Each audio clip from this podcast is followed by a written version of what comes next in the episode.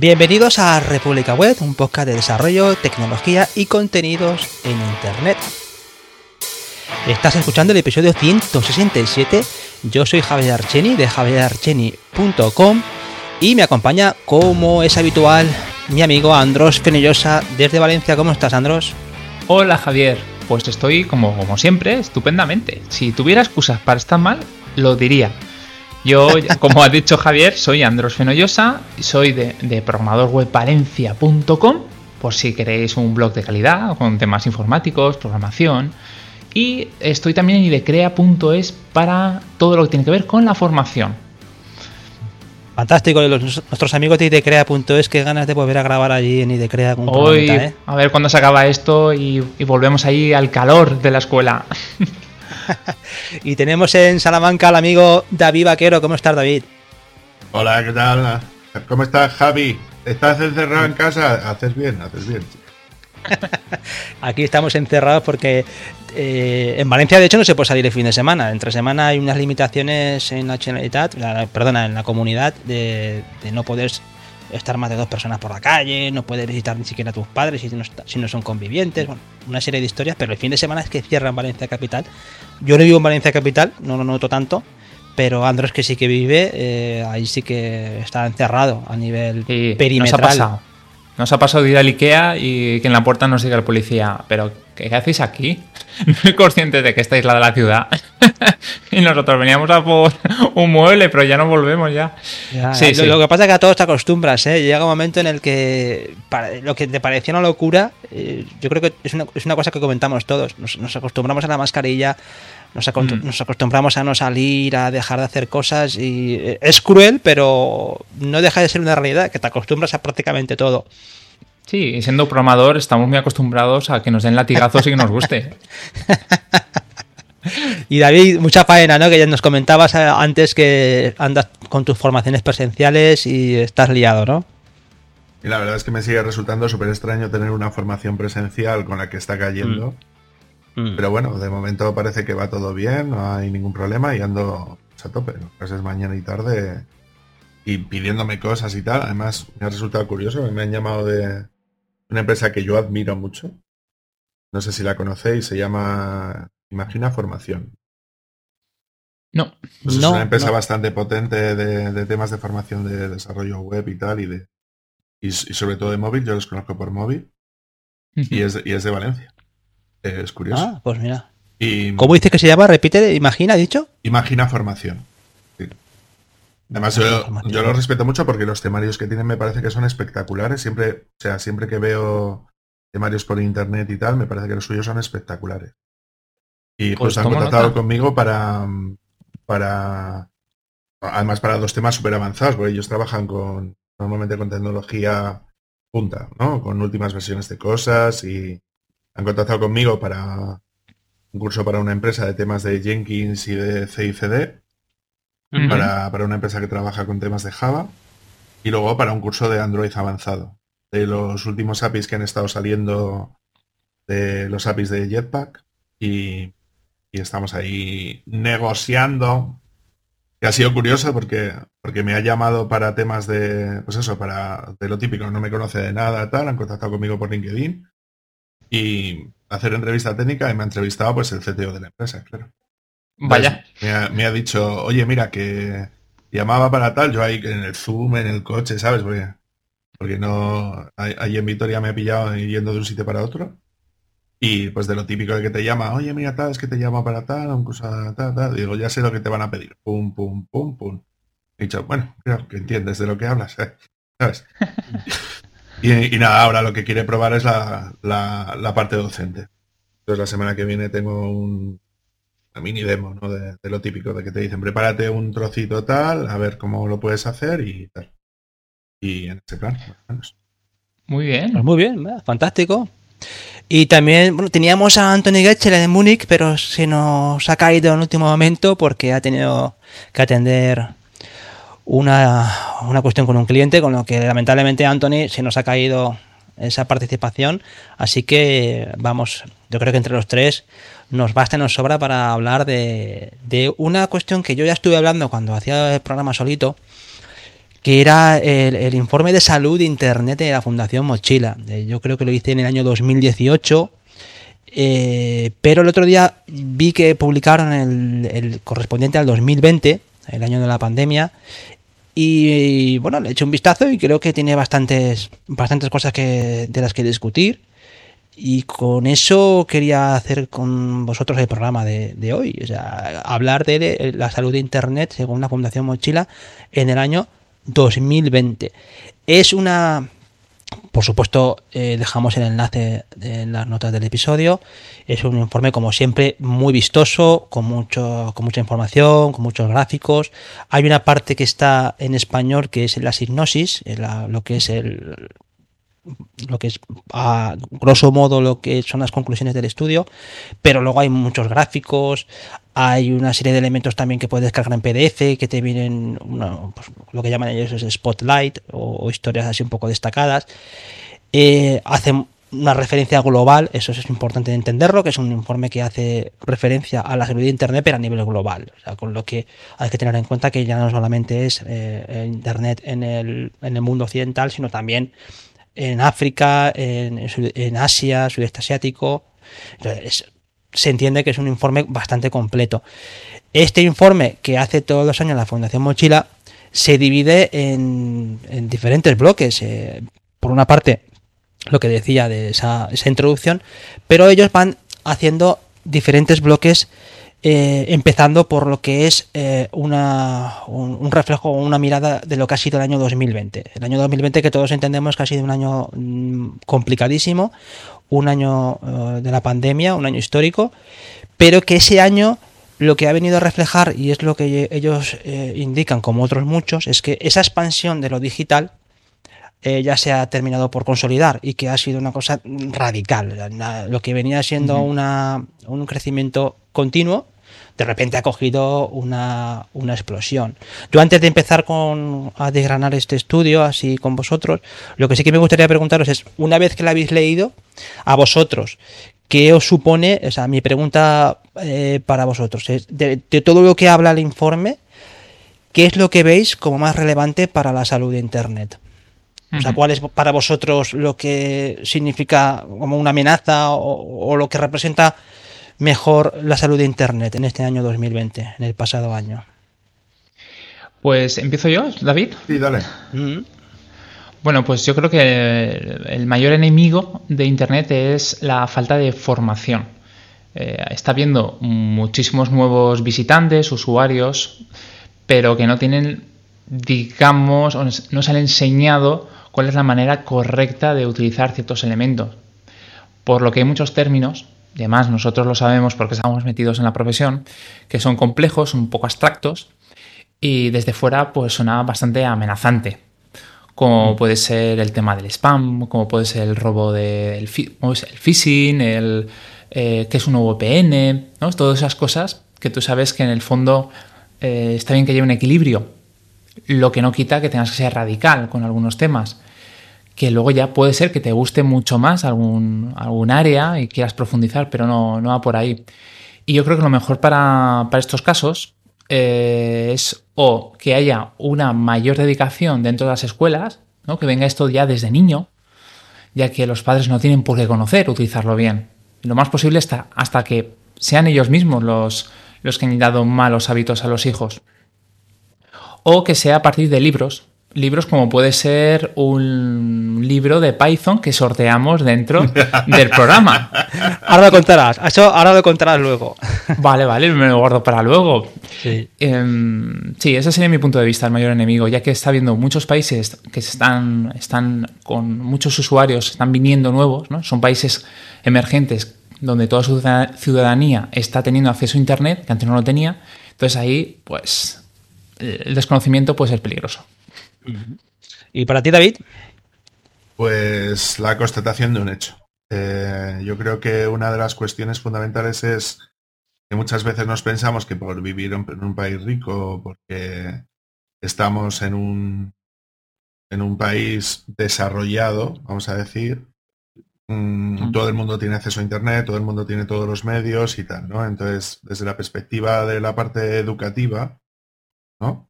Ha sido un Cristo muy importante, porque claro, eh, el tema de que todas las clases han tenido que ser online, entonces se ha descubierto, pues eso, que hay gente que no tiene acceso a Internet en España, que no han tenido tablets suficientes para poder intentar interactuar, ¿no? Entonces, que básicamente Internet se ha convertido en una necesidad básica para todas las familias de España que tienen hijos en educación. Entonces, yo creo que nos empezamos a dar cuenta, que no solamente de lo que venimos diciendo mucho tiempo, de que, de, que Internet es la manera de democratizar, pero si la gente no tiene acceso a Internet, no estamos democratizando nada, ¿no? Simplemente estamos perpetuando ¿no? la, la, manera de poder establecer este tipo de cosas. Pues creo que es muy importante a la hora de poder mantener esto y, ya no hablamos de otros países, es decir, es decir, otros países que no son del entorno europeo, cosas de ese estilo, creo que son importantes a la hora de tener en cuenta que ellos evidentemente tendrán mucho menos acceso a Internet del que tenemos nosotros y por supuesto seguramente eh, tengan muchas más dificultades para poder hacer todo esto.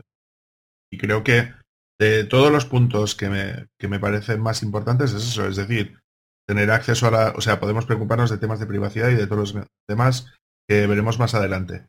Pero si la gente no tiene derecho a la educación, no, no, no, no, no estamos consiguiendo. Eso es un punto que, por eso comentaba que el, informe es un informe global. O sea, nosotros, eh, está claro que nosotros vemos eh, Internet, cuando digo nosotros me refiero al mundo occidental, a, los países más desarrollados lo vemos como una mezcla de profesional y de ocio.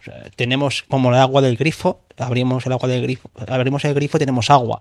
Pasa con internet lo mismo, tenemos internet en el móvil, tenemos internet en casa con fibra, a no ser que también es cierto, vivas en ciertas áreas que no tienen acceso a Internet y posiblemente ni maldita falta que les haga, ¿no? Pero, pero sí que es cierto que mucha gente que vive en los pueblos o en áreas rurales, pues le gustaría tener un acceso mucho mejor a Internet que el que tienen. Se han hecho grandes progresos en ese aspecto, pero hablamos de eh, eh, Internet siempre, mm, tendemos a verlo como una, como, no como un juguete, pero primero como algo siempre disponible, lo cual ya es un, gran logro para la sociedad que tengas algo siempre disponible y al mismo tiempo algo que bueno que, que, por supuesto que no que no lo valoras y, o, que además también sea algo muy muy de ocio. Sabes que yo creo que para muchas personas yo creo que eso en países eh, de África especialmente lo hablamos una vez no hace mucho que, oye, para muchos países Internet supone la salida de la pobreza. Eh, poder mm. formarte, yo creo que el punto de la formación que indicabas es muy importante porque deberíamos ver eh, Internet como esa capacidad de poder progresar a través de la educación, que es lo que mm, a la Fundación Mochila en este informe también sobresale mucho, la capacidad transformadora de la, de la educación a través de, la, de Internet. Yo creo que sería la el, punto más destacable siempre de estos informes. Por otra parte, a mí, una de las cosas que también me preocupa mucho, eh, y, no soy el único, ni mucho menos, es el que yo sí que veo que Internet ha favorecido mucho eh, la, la desinformación, y es una cosa que es súper llamativa, eh, algo que tenga tanto poder de comunicar a la gente y de informar a la gente y al mismo tiempo sea una herramienta que se ha utilizado para bombardear desde el punto de vista de la desinformación por intereses económicos, por intereses sociales, políticos, incluso a, nivel de, países. Eh, vemos como eh, países atacan a otros países a través de la información, de la desinformación. Pues que hemos indicado en el informe el caso tan eh, la guerra que hay eh, la guerra que hay fría a nivel de información entre Rusia y Ucrania. Hay una guerra total. Entonces todo ese tipo de movimientos que hacen que eh, internet sea un sitio peligroso desde el punto de vista de la información. Y es una cosa curiosa pensarlo.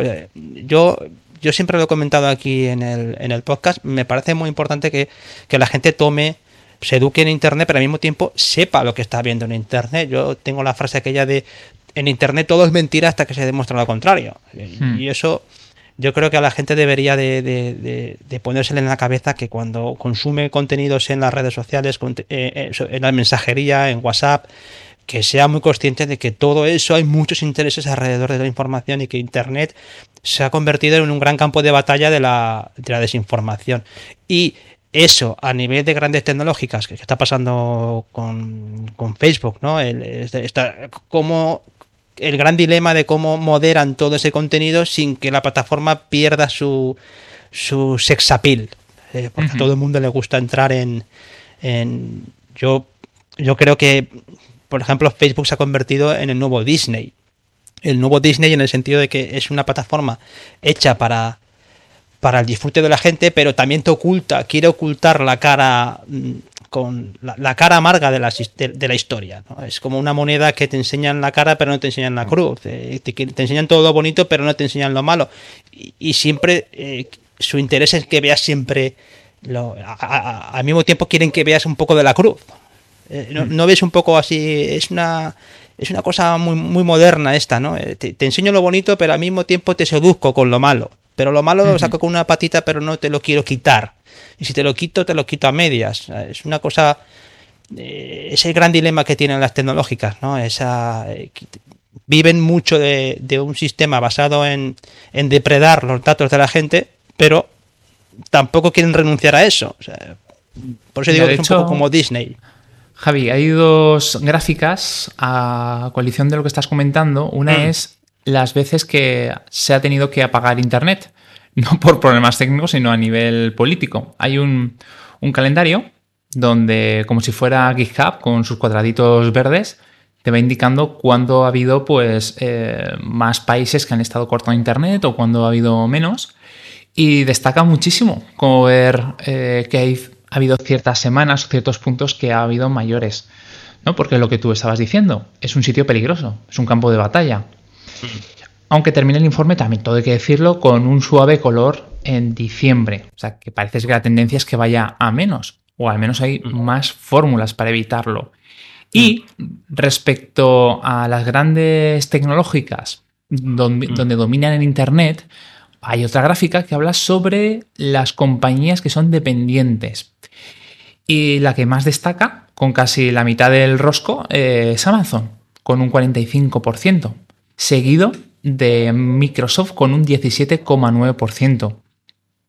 Sí, esas son las empresas que más que controlan Internet. Lo que hablábamos el otro día, eh, el control de las grandes tecnológicas de Internet, que llega un momento en el que dependes de ellos, que incluso empresas muy grandes también dependen de la todavía más grande. Mm. Sí, no olvidemos que al final la potencia de Amazon o este tipo de compañías es que tú estés constantemente con una conexión a Internet y utilizando sus servicios. Mm. Eh, si cierras la persiana, ellos no, no, pueden entrar en ti, ¿no? tienes, mm, estás pagando por la vía de, entrada a su publicidad, a su negocio. Mm. Sí, en el caso de Amazon, pues porque tiene tantos, tiene tantos sectores eh, involucrados, pero ahí en el gráfico que tú comentas hace referencia claramente a lo que es Amazon Web Services, que es lo que ya hablábamos en su día. El poder que tiene esta empresa. Sí, David. te decía que me pasara el enlace por el chat y lo voy mostrando. Ah, vale, vale, vale. Sí, sí. Esa gráfica es, eh, es los datos del 2019, pero el estudio del 2020 y ya se ve como el mm. poderío de, Amazon se come la mitad de Internet. Pero es, una de las... Pero, mm. pero Google eh, tiene un 5,3 en esta, en esta gráfica. Por eso, porque son, son, los servicios de cloud y no los servicios de, en este caso, de publicidad. Si vieras lo, mm búsquedas. Pues en algunos países Google es tiene no el monopolio, es que todo es Google. Y mm. en, otros sectores habrá que verlo por sectores, pero, pero está claro que, esa gráfica que tú dices muestra el, monopolio que hay desde el punto de vista del acceso a, la computación, a lo que es la capacidad de las grandes empresas de, desplegar todo eso como, como tienen, ¿no? Si tú mm. quieres tener un alcance a nivel global, te hacen falta esas empresas. Eso es una. Te guste o te disguste. llega un momento en el que pasas por ese aro. En el, en el caso del. Por, así, por culminar esta, esta introducción que hace de la mirada 2020, ellos efectivamente lo que destacan es eso: destacan. El, se ha consolidado eh, esa capacidad de lo digital de, de bueno, no de controlar el mundo, pero sí de ser ese gran valor que ha permitido que el, que gracias a lo digital las escuelas puedan seguir operando, la gente ha podido seguir trabajando, los que han podido trabajar en la parte, en la parte de remoto. También eh, viene a reflejar que lo que tú decías antes, que bueno, eh, todo ese tipo, han surgido muchas aplicaciones eh, para rastreo de COVID. Mm, algunos se han sentido seducidos porque esas herramientas en los móviles dan mucha información y se ve, la Fundación Mochila ve con preocupación eso, ve como esas eh, aplicaciones de rastreo o esas aplicaciones para controlar el movimiento de la gente se convierten en algo en algo eh, habitual. Y eso eh, en un apartado esto es un informe que tiene muchísimos enlaces pero ellos muestran cómo en, en una de esas gráficas que también comentabas tú el caso de Singapur Singapur es que es obligatorio tener esa hay países que son te obligan a llevar esa aplicación aquí con la nuestra de COVID que por cierto ni le mencionan. España prácticamente no sale para nada en ese No, no, no sale en ningún informe. Sitio. No somos nadie. Sale en un apartado que tienen ellos de que la gente sí que puede aportar eh, algo positivo o negativo del tema de Internet. Y sale un comentario de una chica con respecto a aquel caso que se produjo que estaban espiando a un líder eh, independentista catalán, no me acuerdo cuál, ¿os acordáis de eso? Que estaban espiando que eran básicamente el CNI estaba tenía pinchado a los teléfonos de bueno CNI tiene pinchado los teléfonos de, de todo el mundo pero a eso, eso sale la luz. Eso es lo único que sale de España pero en el caso de, de la de las apps para controlar para hacer el tracing de la de los usuarios que están contagiados eh, en Singapur es obligatorio llevar la, la aplicación instalada. Y para entrar en ciertos sitios tienes que llevar la, aplicación visible y demostrarla, si no, no entras. Eso es una de las cosas que también comentan. Y luego, lo, como, eh, como última parte, es así en general lo que hablabas también, las empresas, las grandes empresas de tecnología, que es lo que hablamos con, con Anthony el, el, otro día, ¿no? Como las grandes empresas de tecnología se pues tienen el poder, es decir, son los bueno con Anthony, perdón, con Eduardo, con Eduardo Collado, hablábamos con Eduardo Collado. Y eso es un poco la, son temas recurrentes, la verdad es que si vemos los informes de quitando la pandemia son temas muy muy muy habituales. Las grandes tecnológicas Sí, ¿no? comentar que la parte de dependencia de este tipo de compañías yo creo que lo estamos viviendo todos.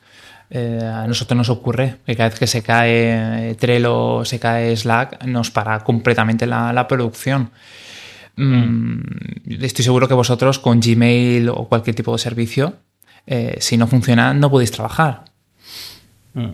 dependencia, eh, eso es evidente. No, lo único que, y eso lo comentábamos antes también, así antes de grabar, llega un momento en el que mm, se muestra todo esto como un gran deseo, es como aquello que quieres acabar con la pobreza mundial, con, las guerras, si quieres paz, pero en el fondo ves que el mundo sigue como somos siempre o peor, ¿no? Esto con mm. el tema de internet, yo creo que todo lo que comenta en el informe va siempre a peor. es difícil ver algo de luz, quizá porque no hay. Eh, tú ves la Fundación Mochila y ves que tiene la influencia que tiene. O sea, tiene una influencia muy reducida. Incluso también es una cosa que también os quiero plantear. O nosotros como personas que vivimos de Internet, eh, estamos todos los días conectados eh, en lo personal, en lo profesional, le damos una importancia mayúscula. Pero yo también lo veo desde el punto de vista global y ves que mm, al final mucha gente su conexión a Internet muchas veces es simplemente ocio. Es ahora con la pandemia cuando se ha convertido en un, en un instrumento fundamental de su vida. Por mm. eso este año ha sido tan radical, porque el, lo que nosotros experimentamos cada año, desde hace muchos, como una necesidad profesional, incluso personal, este año se ha unido a mucha gente, ¿no? ¿No pensáis eso? Sí, he llamado mucha atención como, a pesar de ser el primer mundo, ¿no? De estar aquí, eh, ha faltado webcams o ha faltado ordenadores. sí, sí. Sí, sí, los de las tiendas de informática están encantados, ¿eh? siempre y cuando tengan stock, porque tú que has trabajado, David, en una tienda de informática, eh, bueno, imagino que el que esté trabajando en tienda de informática, a mí me lo ha comentado alguno que tiene alguna tienda de informática, y, es una locura, porque es que no, se ha acabado todo, se ha acabado las webcams, los micrófonos, yo lo he notado también con los micros, ¿eh? Yo te recomendé un micro, que ese micro te lo recomendé antes de la pandemia y llegó la pandemia y desaparecieron los micros. ¿eh? ¿Sabes qué, pasó? Que cuando di una charla en la PyCon, eh, todo el mundo me preguntó en privado qué micro tenía, que se escuchaba muy bien. Y les comenté, ¿no? Pues, evidentemente, no voy a ser tan malvado. Y empezaron a ver precios y dijeron, ¡buah, está carísimo! Y digo, ah, haberlo comprado antes de la pandemia. Sí, sí, pero, con todo, ¿no? Sí, pero bueno, que la. Pero que la. Que es que son. A ver, eh, yo que hice, lo comentaba antes, yo hice el informe cuando hacía el podcast solo y más o menos quitando ciertas cuestiones, porque todos los años hay cuestiones que son más candentes. Por ejemplo, este año yo veo que el informe mochila se, se para mucho en la parte racial. Y como los acontecimientos en Estados Unidos eh, vinieron muy calientes con respecto a eso, le han dado un, le han dado ahí una importancia que para, por ejemplo, para nosotros, me refiero aquí en España, lo vemos como, exagerados, ¿no? Pero sí que es verdad que en otros países se ve como muy, muy serio y nosotros no lo percibimos como tal. De hecho, también como... literalmente, Internet es racista. O sea que a mí me parece muy tremenda, pero no deja de tener parte de razón. O sea, que. Porque es que los tíos que dominan Internet no deben ser muy, muy negritos. si mira las grandes empresas de Internet y son eh, empresas. Eh, también salía un gráfico, hay un gráfico que sale la cantidad de, mujeres trabajando en las grandes empresas de Internet y prácticamente tienes un 90% de hombres, 80-90% eh, dominando en todas las empresas, con lo que sí, hay un sesgo muy importante y todo eso también se ve en los eh, apartados de inteligencia artificial, el sesgo que hay también con los algoritmos. Hacen también un, un, capítulo para el tema de YouTube. Ellos tienen una iniciativa que consiste en que cuando tú ves un sesgo en los vídeos de YouTube o cuando ves un, un contenido eh, violento, un contenido de desinformación, que, que, ves que es un contenido que está orientado a desinformar, tú puedes con esa extensión de mochila reportarlo. Ellos van viendo, van. Y los datos que, arrojan, la verdad es que son terroríficos. Por eso yo hablaba antes de, Facebook, pero es que eh, pasa en todas las eh, grandes plataformas. Las grandes plataformas, como se nutren de la, de la publicidad y los algoritmos favorecen que esa publicidad funcione, que tú estés enganchado y que, consumas cada vez más, pues eso tiene un precio. Y el precio, mm. eso, ellos están, en ese dilema. yo lo que te diría es el tema de que un, par de cuestiones, ¿vale? Creo que apoyando lo que dices, eh, lo que he venido a, a, comprobar es que la gente no es consciente, en línea general, primero, de cómo gana Facebook dinero. No es nada consciente en el sentido de que no saben que ellos realmente de lo que viven es de, la publicidad que ellos presentan en los distintos medios, redes, vamos que son en, Instagram, Facebook, más las redes que ellos tienen disponibles, ¿no? Y que no son conscientes de que ellos son el producto, es decir, que ellos son eh, los que están vendiendo sus datos para que luego finalmente hagan eso, ¿no? Y eso no lo ven eh, normalmente como un problema eh, y eso que hay una página en Wikipedia que está específicamente para ese argumento, ¿no? De qué tengo yo que temer si yo no tengo nada, ¿no? Eh, entonces creo que eso, creo que la gente no es del todo consciente de, lo que se juega, ¿no? A la hora de hacer temas de ese estilo. Yo, por ejemplo, no uso Facebook para nada. Eh, y lo único que lo utilizo es desde la parte del, del, del anunciante porque pongo anuncios para, para, mi pareja a la hora de hacer temas de ese estilo. Yo no utilizo Facebook, he quitado todas las fotografías, eh, no pongo post en Facebook, es decir, no utilizo Facebook para nada. Y luego... Sí, eso, perdona. perdona que te corte, pero eso me parece un punto interesante, David, porque fíjate que ahí está, ahí también eh, se demuestra la poca satisfacción que hay con respecto a, ciertas plataformas. Son como males necesarios. A tú mismo no disfrutas Facebook, porque como usuario dices que te mantienes al margen de Facebook, pero sí que sabes que si tienes un negocio o tienes una actividad comercial o tienes una actividad profesional, sabes que el público está ahí, pero tu satisfacción con la plataforma es cero. Es como, bueno, tengo que estar aquí porque tengo que estar. Si pudiera no estar, no estaría, estaría en otra cosa. Sí, pero no solo eso, Javi, han dominado esa sino forma que aparte, incluso aún entrando única exclusivamente como anunciante en Facebook, te lo montan todo de tal manera para que gastes el máximo de dinero posible con el mínimo con el mínimo impacto posible. Mm. Es, increíble. Mm. O sea, voy a, voy a poneros un ejemplo simple, ¿vale? Yo, por ejemplo, llevo años haciendo publicidad en, Facebook del obrador de pastelería que tiene mi pareja, ¿no?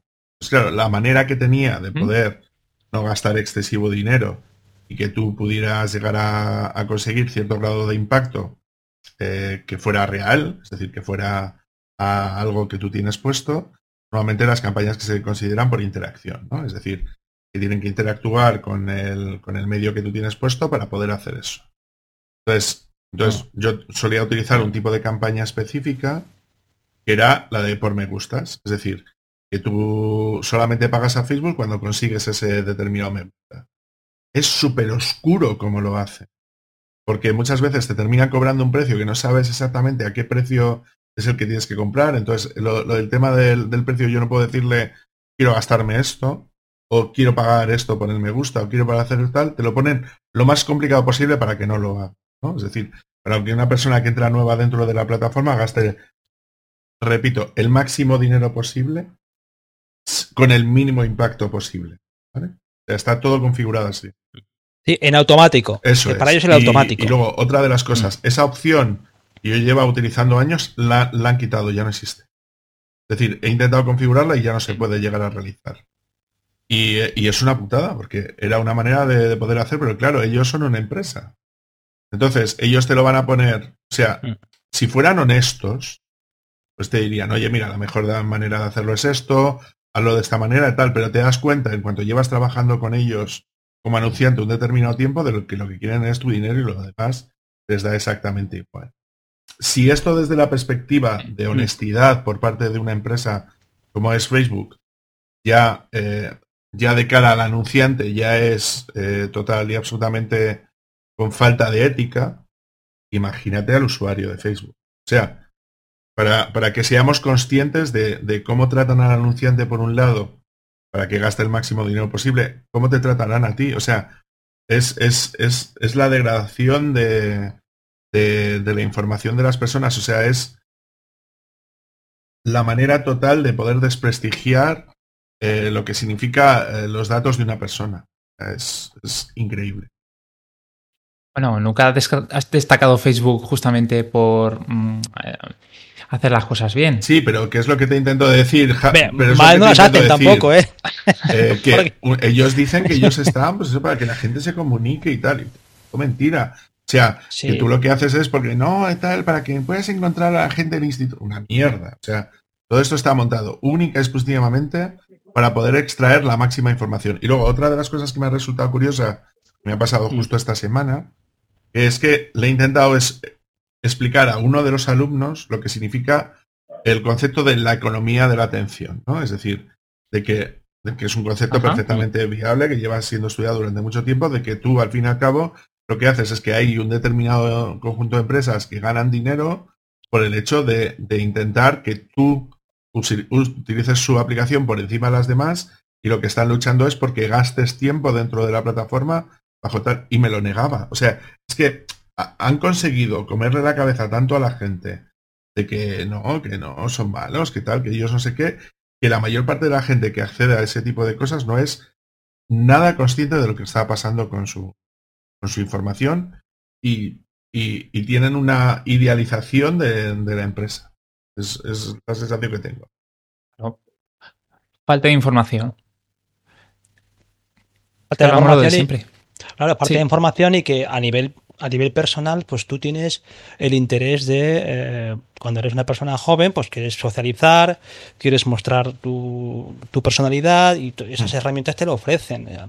Pensemos en una herramienta, ahora por ejemplo pasa con el TikTok, eh, tú una persona, eh, habrá, hablamos de Facebook, pero eh, TikTok, vosotros imaginaros eso, es como fiarse de eso es, es una locura. Eso mm. tiene que traficar con tus datos de una forma pasmosa.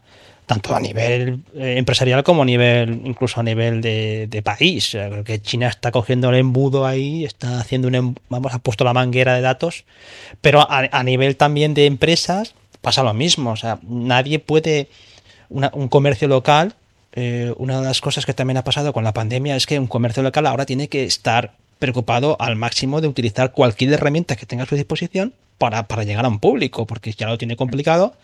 En ese aspecto, eh, en ese aspecto yo creo que la, pandemia lo que ha hecho es precisamente reforzar esa idea que comentaba David de esa persona, eh, que, han, conseguido estar al lado de la gente cuando ha estado eh, más solitaria, cuando ha estado más desconectada, cuando no ha podido hacer una vida social, han utilizado esas herramientas, pensar en los, los, las salas de, de las videoconferencias de, de WhatsApp, el propio Zoom, que ha servido a nivel empresarial. para poder conectar a la gente. O sea que eh, yo creo que han salido muy reforzados eh, en lo económico y en el prestigio este último año.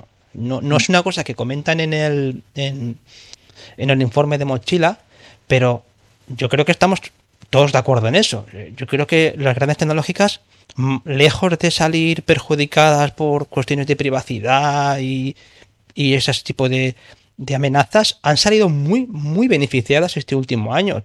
Insisto, en la parte económica y en la parte de, de, prestigio social. Para apoyar lo que dices, ¿vale? ¿Se han em, crecido de una manera? Nunca se había gastado más en publicidad online, porque no había otra manera de poder ofrecer ese, ese tipo de cosas, porque, por ejemplo, vuelvo al ejemplo de mi pareja, ¿vale? Es decir, en el ejemplo de, de mi pareja hemos tenido que hacer campañas específicas durante durante toda la cuarentena dura, ¿no? Es decir, durante todo el tiempo que nos tenían metidos dentro de casa con el, con, el, la mm. cuarentena domiciliaria, ¿no? Mm. Entonces, durante ese tiempo, fliparías la de gente y los precios que se han manejado a nivel de, a nivel de publicidad. O sea, ha sido brutal.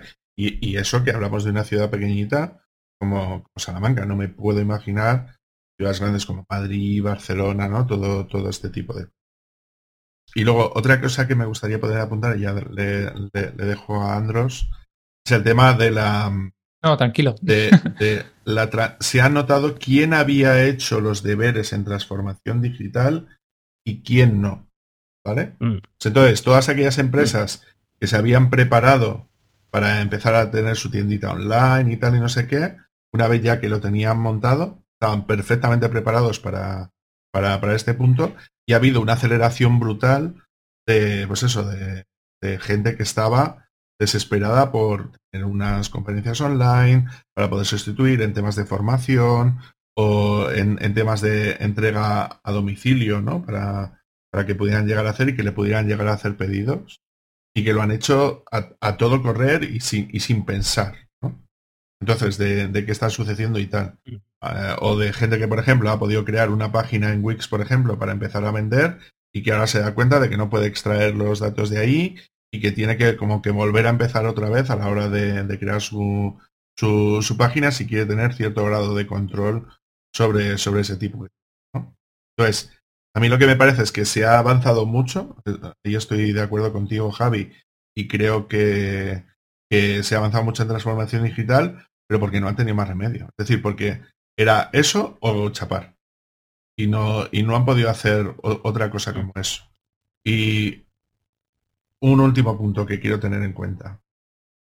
Bajo mi perspectiva, que evidentemente no es la perspectiva que puede tener la mayor parte de la gente, eh, el tema, no sé si habéis estado siguiendo la lucha entre Apple y Facebook con el tema de lo de las aplicaciones y tal, que incluso podría llegar a darse, ¿no? Porque lo que está diciendo Apple es que quiere hacer que la privacidad sea más importante en los dispositivos de, Apple, los iPhones, los iPads y los ordenadores, que quiere que la gente sepa específicamente cuáles son aquellas aplicaciones que les están traqueando, que les están siguiendo. ¿Vale? Y que necesitan que sea expreso. O sea, esa batalla, sobre todo más de cara a este año, va a ser bestial. ¿Vale? Simplemente porque la gente sepa de manera consciente que tiene que dar permiso a una empresa para que les puedan mm. traquear. Y, creo que eso va a ser uno de mm. los puntos más, más importantes para este año a nivel, a nivel de privacidad. ¿eh? Y eso que yo no tengo ningún tipo de amor por Apple. ¿eh? Pero, pero eso puede ser un punto importante. Oye, Andros. Mm, oye, Andros, y hablando de lo que dice David, eh, eso, ¿tú, vosotros que hacéis aplicaciones móviles, esa, la percepción de vuestros clientes con respecto a eso, es decir, eh, ¿se pone encima de la mesa o se comenta, no se comenta? Mm. Sí, sí, sí. De hecho, hay una figura que se encarga de, em, de preguntarnos o hacer un seguimiento de todas las herramientas que estamos utilizando para saber esos datos dónde acaban. Si está dentro de la Unión Europea, si está fuera, si están siguiendo el, acuerdo de no sé qué de privacidad esta empresa o la otra. Sí, sí, sí que se sigue. Otra cosa es que a nuestros clientes les importe. ya. quiero decir, em, si yo ahora mismo pongo en la aplicación un sistema que empiezo a traquear a todos mis usuarios, em, no creo que haya una repercusión. No creo que el cliente me diga, oye, quita, quita eso. al menos yo no he notado que quieran eh, tener a salvo la seguridad de sus usuarios. Lo que quieren es que funcione, vaya bien y sea lo más barato posible. si hay que meterse un poquito en la privacidad, pues ya se pone un cartelito de cookies o de aviso legal y, a otra cosa. O sea que tú, según tu perspectiva, los mm. empresarios, tus clientes, ¿no? Sí. ¿No son conscientes de todo esto o es que directamente les da igual? Yo creo que les da igual, sinceramente. Ya, esto ya es una opinión personal. No tengo ningún informe de, de Mozilla. Mm, pero es que también como usuarios les da igual. Eh, no sé si habéis visto, ¿os acordáis cuando se descubrió que TikTok estaba copiando constantemente el portapapeles y estaba enviando y toda esta historia? Que hubo un revuelo. Y aún así, eh, la aplicación seguía creciendo. Seguían utilizando los jóvenes y todo. ¿Era TikTok o Snapchat? ¿Eso era TikTok? No me mm, acuerdo. Pues yo creo que en TikTok, pero bueno, estoy seguro que nuestros oyentes nos corregirán en los comentarios. ¿Hay alguna mm. diferencia entre TikTok y WhatsApp? Pues yo no veo, o Instagram, yo es que no veo ninguna. Porque tiene uno más ritmo que la otra. Que se dice, no, es que son los chinos, digo, como si los americanos no lo llevaran haciendo toda la puta vida. Hmm. ¿Sabes? Pero como son chinos o son rusos o son no sé qué, ¿sabes? Ya lo vemos distinto. Esto es como lo de la vacuna, ¿sabes? Hmm. De hecho, hay una cosa que me gusta mucho del informe eh, que habla sobre qué puedes hacer tú a nivel personal para, para mejorar un poco tu privacidad.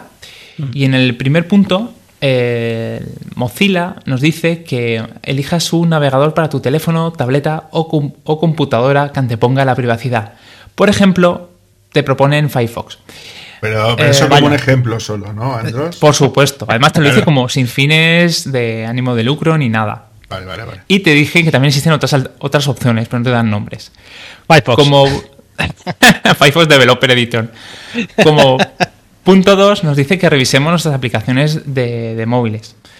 Em, nos dicen que podemos revisar las configuraciones para ver que tienen acceso a la ubicación, a la cámara, al micrófono. También que veamos o que revisemos si están compartiendo nuestros datos, si necesitamos esa aplicación. Como punto 3, hablan sobre mm, que de verdad tú quieres una cafetera que rastre la ubicación y comparta tus datos. O sea, quiero decir, ¿de verdad necesitamos eh, meternos que todos nuestros dispositivos en la casa sean inteligentes y estén constantemente enviando información nuestra? Que es que, si lo pensáis fríamente, hasta las bombillas ya tienen wifi. Mm. O sea, ¿hasta qué punto tan extremos hemos llegado? Y los enchufes. Y los enchufes, que por cierto tengo uno que va estupendo, tengo que decirlo. Y, el último punto es que mantengas tus mensajes privados. Recomiendo utilizar Proton Mail o mm. Signal para el tema de la mensajería. Mm. Sí, que eso es lo que ha, eh, ocurrido en las últimas semanas, como, como Telegram y Signal han aumentado una barbaridad el número de usuarios. 50 millones en una semana. Casi nada, huyendo, ¿eh? Huyendo del mensaje del ultimátum que le ha parecido a mucha gente que no lo había aceptado todavía, que tiene que aceptar las condiciones de servicio para que los datos de WhatsApp vayan a Facebook, que es su propietario. Entonces ahí, demuestra también un poco esa, esos límites que maneja mucha gente. Es aquello de, primero si me lo dices, mientras no me lo digas, no hago nada. Si me lo dices ya, uy, ¿sabes? Como que nos ponemos el velo en los ojos y mientras no me digan nada, ¿sabes? Como me estás me está robando, pero no mientras no me lo digas, me dejo robar.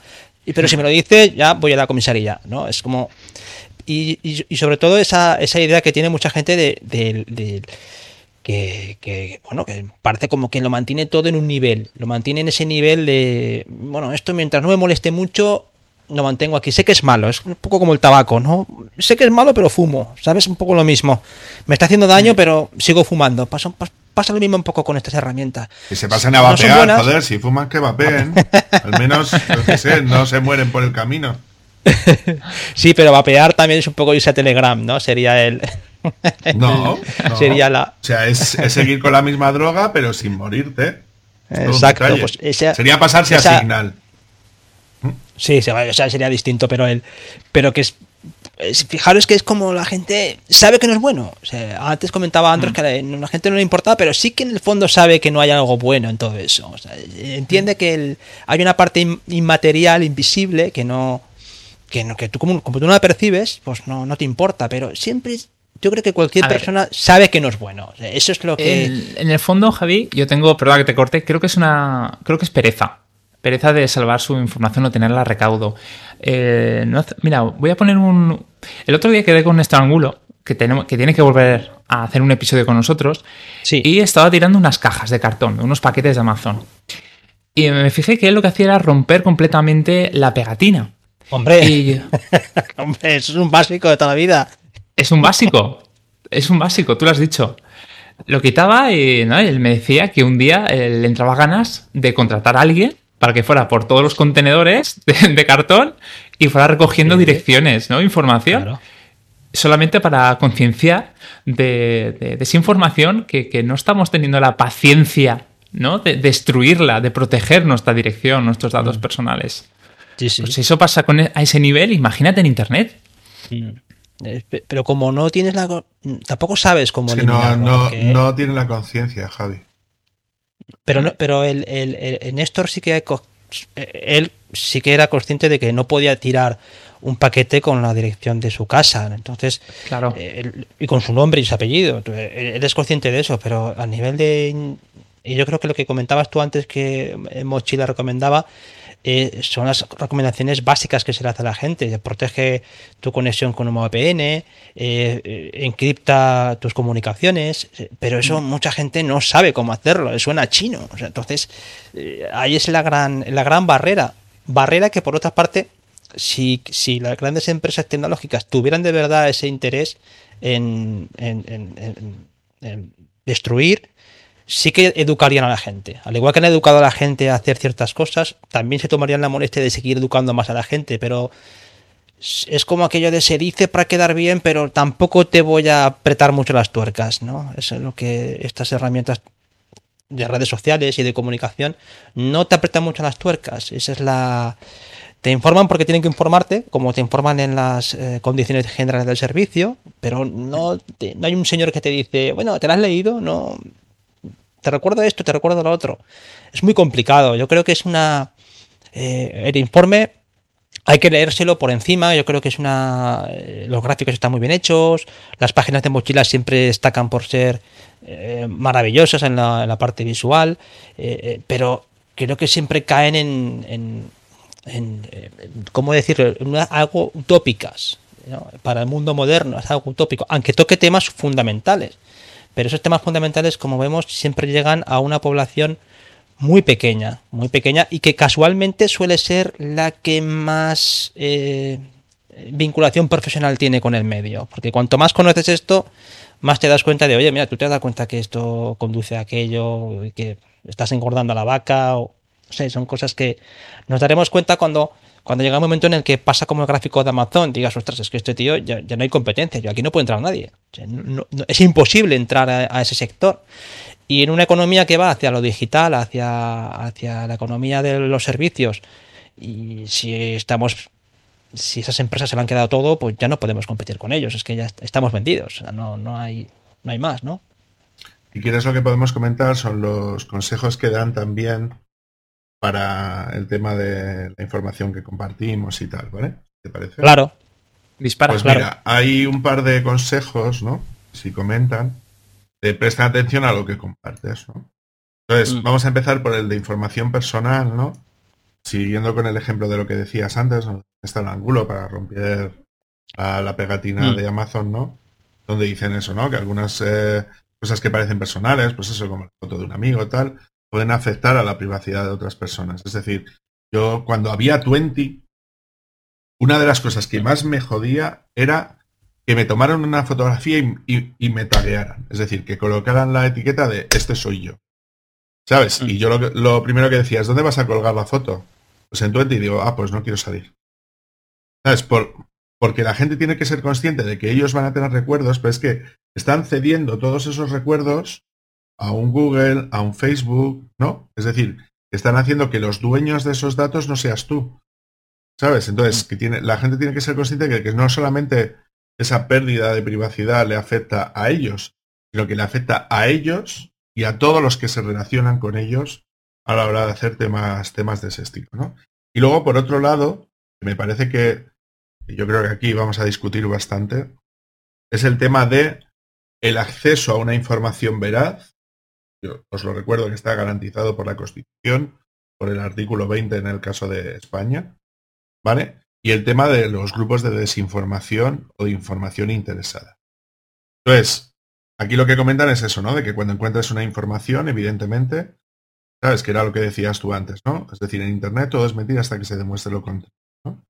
Pero que la gente no es así, es decir, las campañas de publicidad que se hacen en Facebook o que se hacen en cualquier otro tipo de red social o incluso medios de comunicación que se crean de manera expresa en Internet para desinformar. Es lo que me parece aún más grave de todo. Entonces, están hechos como está hecha la propaganda. No están hechos para que digas, ah, pues ha sucedido esto y tal. Están apelando constantemente a las emociones. Entonces, cuando tú ya ves un titular de una, de una noticia como porque tal político destroza a otro, eso, eso no es noticia, eso no es información, eso es propaganda. ¿Vale? Y ya no solamente eso, sino porque te dan una información total y absolutamente parcial en el mejor de los casos, y en la mayor parte de los casos lo que te dan es información o errónea, incorrecta, y lo que están haciendo es mintiendo. Entonces, yo creo que si lo que queremos hacer es mantener eh, cierto grado de limpieza dentro de Internet a la hora de que la gente tenga acceso a información, que repito, es un derecho constitucional, es decir, es un derecho que el Estado debe de poder garantizar, el Estado tiene que poner los medios suficientes para que la gente sea consciente de que lo que ve en redes sociales, o lo que ve en periódicos, o lo que ve en la televisión, o lo que escucha en la radio, sea veraz. Sea veraz. Y poder tomar las medidas que sean necesarias para que si un determinado medio, un determinado colectivo están literalmente infoxicando, es decir, están deliberadamente transmitiendo información falsa, cortarle la sala.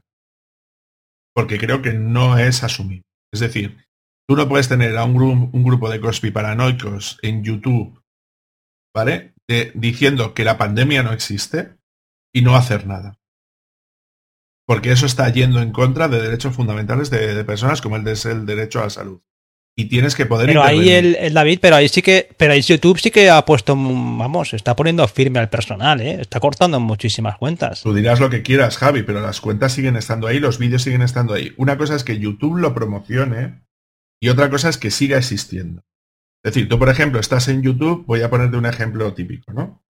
Todos los medios de comunicación que vienen de RT, ¿no? Que ya sabéis que es Russia Today, ¿no? Que es el medio sería como eh, de televisión española internacional, por decirlo de alguna manera, que tiene medio en inglés. Radio Putin. También se puede llamar Radio Putin. Vale. Pues entonces, en todos los medios, por ejemplo, que, que dependen de ese, de ese conglomerado, YouTube pone una nota en la parte inferior diciendo que sepas sí. que estos medios están siendo pagados parcial o totalmente por el gobierno de Rusia. ¿Por qué no sí. se hace eso con el resto de medios? O sea, ¿por qué no se hace eso mismo para decir que sepas que este medio está siendo pagado por esta empresa? ¿Por qué no dices que eh, OK Diario está siendo financiado por no sé quién? Es decir, yo lo que te intento decir es que eso mismo que se pone, como en el caso de Rusia, me parece bien que la gente sepa. O sea, yo, yo no digo censurar, yo no digo eso, sino que se que se tague, ¿no? O que se, que se identifique ese determinado contenido, cosa que Twitter ha empezado a hacer. Oye, que sepas que este artículo es falso. ¿Sabes? Si todos los artículos que hagan, hagan de eso sí, van como tal. Si luego tú quieres entrar y quieres leerlo y te lo crees, pues chicos, ya, ya es tema tuyo. Pero sí hay que poner cierto coto a ese tipo de temas de una manera que podamos mantener la, la libertad de expresión, es decir, que cualquiera pueda publicar lo que sea, pero que seamos conscientes de que la población sea consciente de que ese contenido o directamente es falso o tal. Entonces creo que deberíamos de apoyar iniciativas como Maldito Bulo, ¿no? Por poner un ejemplo, que tiene una extensión preciosa, donde cuando tú entras a un sitio ya te dice cuántas veces ese medio eh, ha, puesto una noticia falsa y si ha corregido o no. Pues que eso lo tengamos lo mismo en los canales de YouTube o en páginas o en grupos de Facebook o incluso en grupos de WhatsApp. Así de fácil. Mm. Porque por el hecho de que WhatsApp es como más privado, pues que los bulos se han extendido que flipas. O sea, hasta, que, no pudieron el, hasta que no pudieron el coto de no se puede enviar a, más de cinco personas, era, era, era una pasada. Y aún así siguen, uh, sigue, sigue, sigue, siguen eh, siendo los focos fundamentales, sobre todo temas de WhatsApp, para, para la misión de bulos. Es una pasada. Es una pasada. Yo, por ejemplo, yo estoy suscrito a, a Maldita, ¿no? Que es este, este medio que es de periodistas a nivel independiente que intentan hacer ese tipo de mm. cosas y creo que hacen una labor buena. Se puede hablar de neutral, se puede hablar de tal, se puede hablar de lo que quieras, pero creo que es fundamental que tú cuando accedas a un sitio seas plenamente consciente de si ese medio puede ser fiable o no, o si la noticia directamente sea, sea tal. Simplemente informar. Con eso yo, mm. yo sería suficiente. Y luego, ya como cosa sería los medios de comunicación y los periodistas debido a la responsabilidad que tienen de intentar transmitir la, información veraz, tienen un nivel de responsabilidad si ellos están transmitiendo información falsa. Entonces, que pongan un carnet por puntos. Chicos, si me has metido... carnet por puntos para periodistas. Un carnet por puntos para medios y para periodistas. Tú estás intentando garantizar el, derecho a una información veraz. Si tú te limitas a dar o no información veraz o no estás dando información veraz, pues chico, te has merecido no ser periodista, así de fácil. Si tú eres un conductor y te dedicas a estar haciendo el loco todo el día en la carretera, se te quita el derecho a poder conducir durante un tiempo o hacer un, un, un, determinado eh, curso de reciclaje, ¿no? Para volver a ganar esos puntos y poder volver a trabajar. Eh, pues esto es exactamente lo mismo. Si tú, tu tarea, según la Constitución, es dar información veraz, no haces información veraz, a lo mejor es que no debes de trabajar de esto. Porque estamos intentando garantizar que la gente tenga acceso a esa información para que luego pueda tomar decisiones informadas, que para eso está la libertad de expresión. Que tú puedas ver distintos medios que digan, ah, pues mira, pues me quedo con esto, me quedo con esto otro. Pero si tú te dedicas literalmente a desinformar, pues no, no puedes seguir trabajando en eso y ya está. Ahí lo único que, ahí fíjate que eh, cuando, cuando Internet empieza a crecer, siempre se ha visto como una como un medio en el que se alejaba de los grandes intereses que había mm, de grandes medios, ¿no? Siempre se veía como eh, la independencia que podía tener un medio que solamente se sustentaba gracias a Internet. Y en cambio ahora, fijaros cómo lo, tóxico que se ha convertido Internet cuando todo el mundo eh, viene a decir lo contrario. ¿no? Que, ahora justo es lo contrario, que los medios están en Internet y por tanto todo está eh, interesado. fijaros cómo ha cambiado el, discurso con respecto a, la salud de Internet, también que comentaba Mochila. Eh, la realidad es que es bastante todo bastante afilado, porque se, se, junta la, libertad de expresión, cosas muy eh, es todo muy muy difícil pero yo lo que me gustaría destacar es eso es ostras cómo en los últimos años cómo ha cambiado el, todo y ahora internet se contempla como lo que venía a ser la alternativa ha cambiado la película o sea, es, es, todo, es todo realmente complicado. En la parte de información por eso yo al empezar coincido en que la parte de desinformación es uno de los grandes retos que tiene Internet, por lo menos quitando por supuesto el acceso, el, tema de la desinformación, ostras, yo creo que es la gran, la gran asignatura pendiente que tenemos ahora y que se soluciona con lo que también comentáis vosotros. ¿eh? Yo creo que ahí el punto fundamental es, es la, el tema de educación. O sea, yo creo que, que si Internet no, no proporciona esa educación, eh, seguiremos cayendo siempre en el mismo problema. Eh, hemos tocado, yo creo que hemos tocado los ejes fundamentales de lo que también el informe Mochila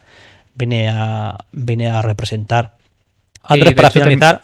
Sí, termina el, informe diciendo, involúcrate.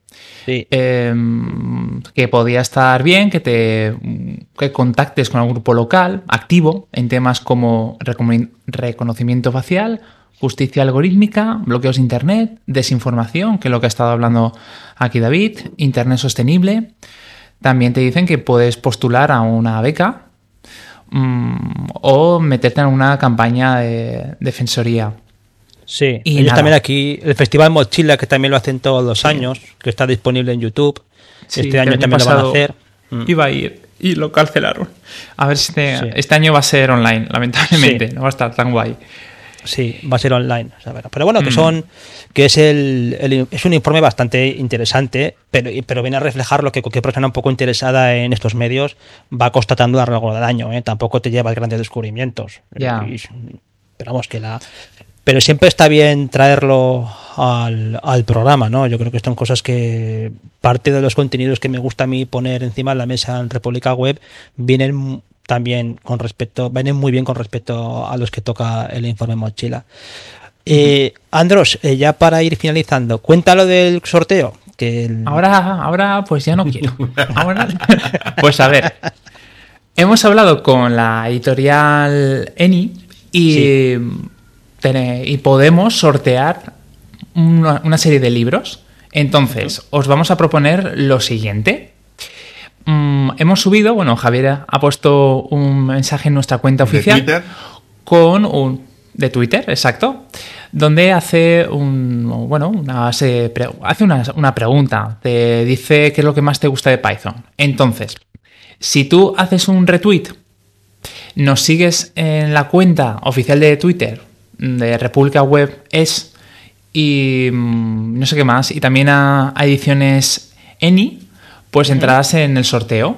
Nosotros cuando pase un periodo de tiempo, pues veremos a ver quién ha participado y elegiremos al ganador y os haremos, os daremos acceso a ese libro. Sí, eh, sí así es, es un sorteo. El sorteo termina el día 20, ya dentro de siete días desde la grabación de este podcast y termina a las 12 del mediodía. Que quede claro. Eso es. Sí, es una, la, verdad es que eh, Ediciones Eni es una editorial eh, que contactó Andros con ellos, es una editorial especializada en, de origen francés, especializada en libros técnicos. Ellos tienen una colección eh, bastante variada de, temas de Linux a Python, redes, certificaciones y, la colaboración viene por eso, por facilitar el acceso online a ciertos contenidos, que los descubráis. Por supuesto, aquí no vamos a descubrir nada del otro mundo, ¿no? Pero sí que está bien, por lo menos, para eh, conocer los contenidos que ofrecen. Es una editorial que comentaba eh, David comentaba que a nivel formativo, académico, es bastante conocida, o sea que quien no la conozca es una buena oportunidad para conocer sus contenidos y, eh, oye, quien quiera ser autor, que tiene ahí abiertas las puertas para poder publicar, ¿eh? O sea, que quien se anime a, publicar con ellos. Y es muy fácil participar en este sorteo. Ya veis que en el Twitter del programa eh, veréis el tweet que hacemos referencia. Yo lo pondré también en, las notas del episodio. Y animaros, porque es una forma también de dar visibilidad a los contenidos editoriales de tecnología que buena falta les hace. ¿eh? Mm. Por otra parte, también me gustaría comentar que yo lo, he comentado, viene bien en el programa de hoy. Eh, teníamos una página en Facebook, eh, la verdad es que la cerramos porque no, aportaba gran cosa. El público que tenemos nos sigue sobre todo en Telegram y en Twitter. Y mantener una página de Facebook, pues ahí, pues por, por mantenerla, pues creo que no era tampoco muy, muy, muy interesante. Por tanto, cerramos esa página de Facebook y os invitamos a seguirnos en las en los perfiles de Twitter o en los perfiles de en la cuenta de de Telegram, que tenemos un canal y un grupo de maldito webmaster, que yo creo que por ahí nos pilláis siempre, somos más accesibles. Y señores, con esto cerramos, ¿no? Sí, eso es. Ah, ya hay bastante. Eh, bastante.